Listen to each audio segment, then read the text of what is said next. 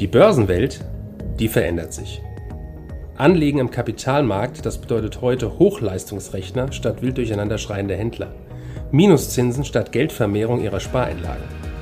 Anlagealgorithmen mit künstlicher Intelligenz hinterlegt und immer neue Finanzinstrumente. Mit dem Plutos Finanz Podcast wollen wir diese und viele weitere Finanzthemen aufgreifen und mehr Licht ins Dunkel bringen. Wir freuen uns darauf, Sie als unseren Zuhörer zu haben und lassen Sie uns somit loslegen. Herr Heinrich, ich habe ein Zitat gefunden von Ihnen. Das war in unserem letzten Gespräch im März, als wir beide in den Ring gestiegen sind. Da sagten Sie auf meine Frage, wie lange geht denn das jetzt so gut an der Börse? Da sagten Sie, es geht so lange gut, bis es nicht mehr gut geht. Jetzt haben wir dreimal versucht, die 16.000 zu knacken. Wieder nicht funktioniert. Geht es denn noch gut an der Börse?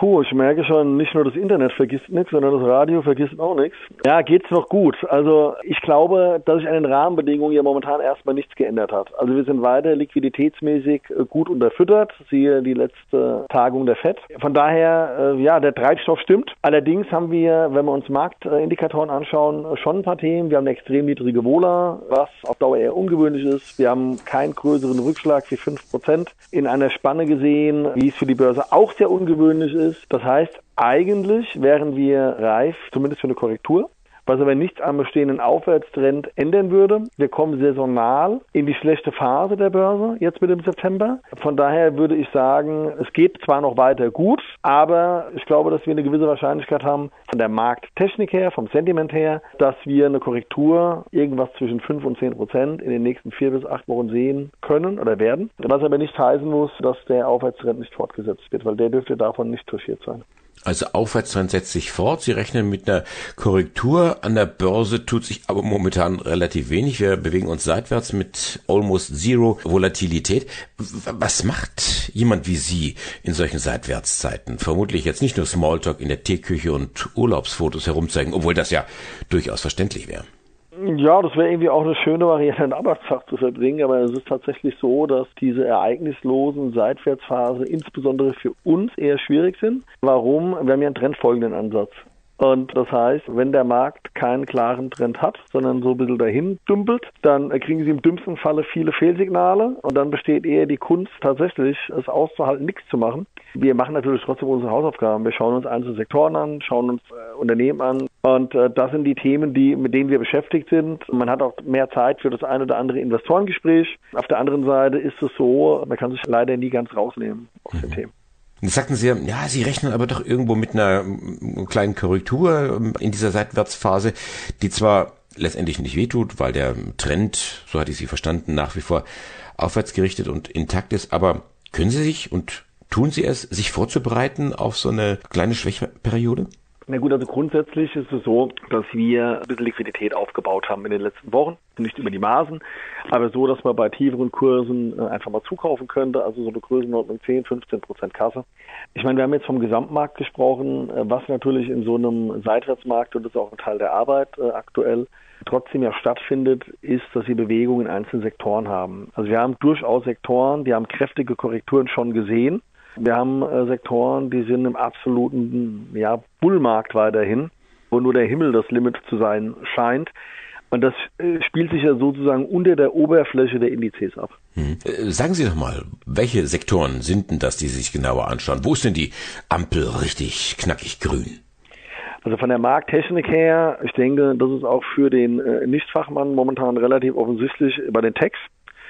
Ich war ja im zweiten Quartal eher skeptisch gewesen zu den Technologiewerten. Das war, also was die Markttechnik angeht, das war nicht die richtige Einschätzung.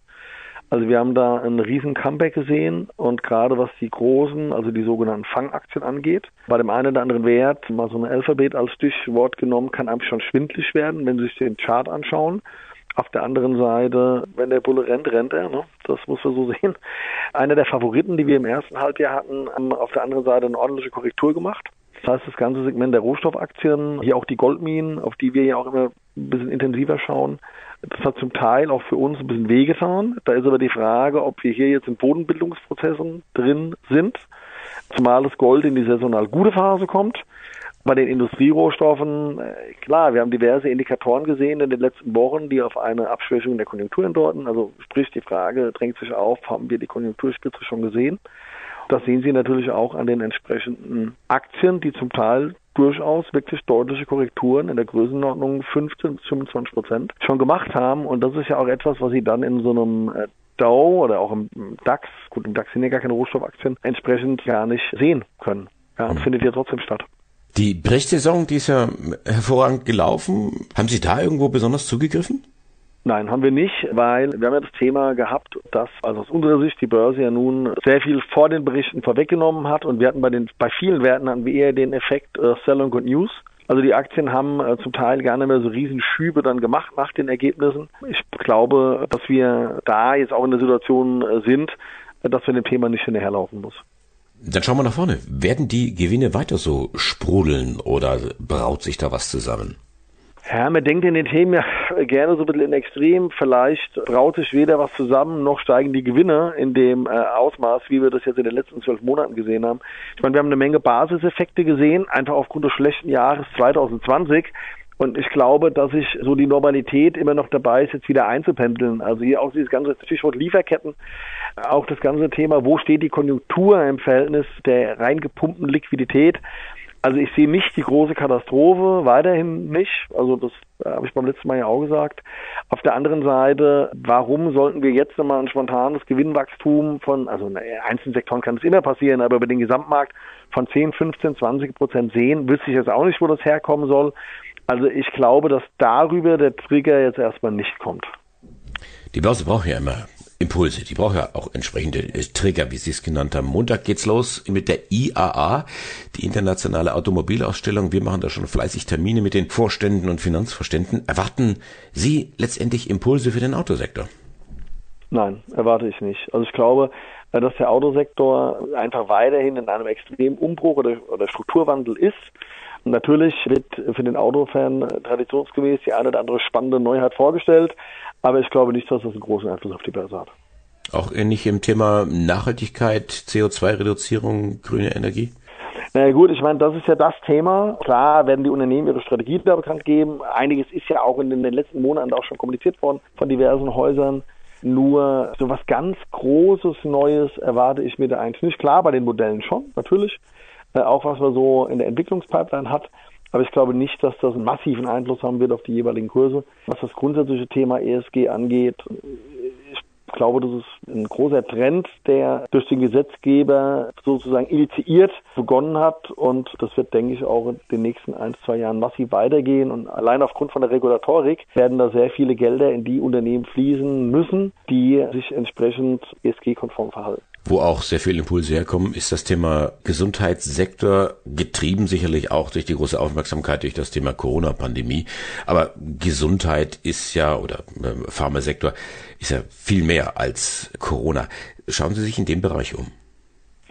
Gut, wir hatten uns da einiges angeschaut im Frühjahr. Da war die Bewertung von vielen äh, Pharmaunternehmen im Verhältnis zur historischen Bewertung sehr niedrig. Das hat sich zum Teil jetzt äh, negiert. Also so ein Activino Novo Nordisk beispielsweise, die ist kräftig gestiegen seit dem Frühjahr. Und da werden auch noch ein paar andere zu nennen. Da sind wir investiert auch. Das sind gute Stabilisatoren fürs Depot, solide Dividendenzahler und im Falle einer äh, vielleicht bevorstehenden Korrektur normalerweise auch ein, ja, so ein kleiner Puffer fürs Portfolio. Haben Sie bei den Bitcoins nochmal hingeschaut? Beim letzten Gespräch sagten Sie, ja, erwarte ich noch bessere Preise, aber die Preise sind jetzt erstmal davongelaufen. Und ich verstehe Sie richtig, hinterherlaufen tun Sie ja nicht. Na gut, also hinterherlaufen äh, tun wir nicht, wäre in Anführungsstrichen der Aussage zu pauschal, ist immer die Frage, wie die Trends halt aussehen. Ich meine, wenn, bleiben wir mal bei so einem Beispiel, eine Aktie in eine Fahnenstange reingegangen, da laufen wir nicht hinterher. Wenn ich aber einen Anstieg gesehen habe, zum Beispiel aus der langen Konsolidierung, ist das schon ein Thema, wo man was kaufen kann. Also um die Frage zu beantworten, wir sind in Aktien positioniert, die von dem Kryptoboom profitieren. Jetzt nicht in einem riesen Ausmaß, aber wir sind zum Teil, sind wir dabei und das ganze Thema Krypto oder das weiter zu fassen, Blockchain wäre für mich, würde sagen, das ist wahrscheinlich ein Megatrend in den nächsten zehn Jahren, aber da geht es nicht nur um die Kryptowährung, sondern es geht um die darunterliegende Technologie. Da wird es spannend sein, welche Unternehmen sich da rauskristallisieren. Also ich glaube, dass die Kryptowährungen so die Stütze sind von dem ganzen Thema und äh, dass wir in der Gesamtentwicklung, und jetzt lehne ich mich mal ganz weit aus dem Fenster, irgendwo dort stehen, wo wir 1995, 96 mit dem Internet gestanden haben. Interessante äh, Perspektive. Wenn Sie sich Ihre Fonds anschauen, bei was für einer Performance können Sie ruhig schlafen?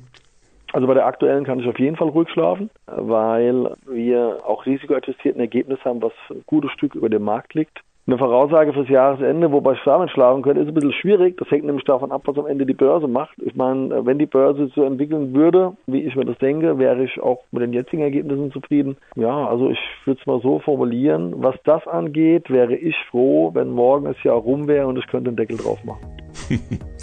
Wir machen Deckel auf dieses Interview. Ich sage Dankeschön an den Vorstandsvorsitzenden von Plutos, Karl Henrich. Dankeschön fürs Interview. Gerne geschehen. Danke für Ihre Zeit und Anhören unseres Plutos Finanzpodcasts. Ein Podcast, der Ihnen sowohl allgemeine Informationen zum aktuellen Marktumfeld sowie auch Wissen zu speziellen Themen wie Rohstoffe, Fonds oder auch Aktien einfach und effizient vermitteln soll. Wenn Ihnen der Podcast gefallen hat, dann hinterlassen Sie gerne eine Bewertung auf Apple Podcasts und folgen Sie dem Podcast auf Spotify.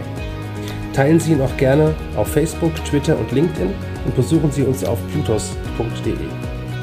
Viel Spaß weiterhin und bis zum nächsten Mal, Ihr Plutos-Team.